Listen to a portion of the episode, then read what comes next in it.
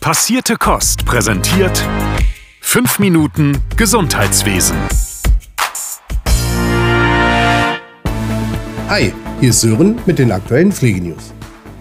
Momentan steht in Deutschland weniger als ein Bett pro Intensivstation für kritisch kranke Kinder zur Verfügung. Das geht aus einer Umfrage der Deutschen Interdisziplinären Vereinigung für Intensiv- und Notfallmedizin hervor. Außerdem sind nur 60 Prozent der verfügbaren Betten belegbar.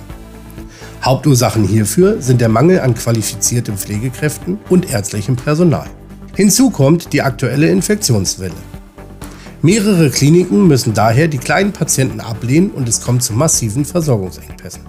Michael Sasse, leitender Oberarzt der Kinderintensivmedizin an der Medizinischen Hochschule Hannover, kommt zu einem traurigen Fazit und sagt, die Situation ist so prekär, dass man wirklich sagen muss, Kinder sterben, weil wir sie nicht mehr versorgen können.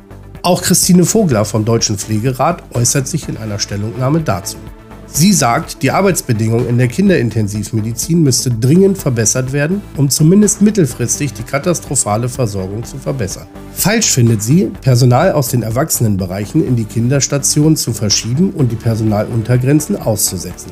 Außerdem schlägt Vogler vor, kurzfristig Sanitäter der Bundeswehr oder Rettungsdienste einzusetzen. Nach langem Hin und Her wurde letzte Woche Freitag nun endgültig das neue Krankenhauspflegeentlastungsgesetz vom Bundestag verabschiedet. SPD, Grüne und FDP stimmten dafür, während Union und Linke dagegen waren. Die AfD enthielt sich. Die Bundesregierung hält dieses Gesetz für eine große Krankenhausreform und spricht von Änderungen und Nachbesserungen im Gesundheitswesen. Die Revolution beginnt mit dem heutigen Gesetz, so Gesundheitsminister Karl Lauterbach. Hauptsächlich beinhaltet das Gesetz folgende Punkte. Die Einführung der PPR 2.0 ab dem 1. Januar 2023. Stärkung der Krankenhaustagesbehandlung und spezielle sektorengleiche Vergütung. Förderung für Geburtshilfe und Pädiatrie. Sichere Hebammenversorgung und Stärkung der digitalen Gesundheitsversorgung. Der Deutsche Pflegerat begrüßt das neue Gesetz und sagt, es sei auf dem besten Wege, die Arbeitsbedingungen der beruflichen Pflege zu verbessern. Die notwendige Zustimmung des Finanzministeriums und des Bundesrates bei der Personalausstattung wird weiter kritisch gesehen. Auch der Bundesverband Pflegemanagement zeigt sich überwiegend positiv eingestellt, bemängelt aber, dass die PPR 2.0 noch Weiterentwicklungspotenzial habe. Eine bundesweite Auswertung der AOK hat ergeben, dass die durchschnittlichen Stundenlöhne in den tarifgebundenen Pflegeeinrichtungen im Vergleich zum vergangenen Jahr um 2,36 Prozent auf 20,37 Euro gestiegen sind. Diese Daten gehen auf alle Pflegeeinrichtungen zurück, die an einen Tarif oder eine kirchliche Arbeitsrechtsregelung gebunden sind. Mit einbezogen sind die Löhne für Hilfspersonal, Pflegeassistenzpersonal mit einjähriger Ausbildung und Fachpersonal mit dreijähriger Ausbildung. Die Berechnungen sind ab sofort im Gesundheitspartnerportal der AOK abrufbar. AOK-Vorständin Reimann erklärt, dass die Daten die von der Politik eingeführten Regelungen zur Tariftreue in der Langzeitpflege und die Erhöhung der Pflegemindestlohns widerspiegeln. Weiter heißt es, dass angemessene Löhne die Attraktivität des Pflegeberufs sichern.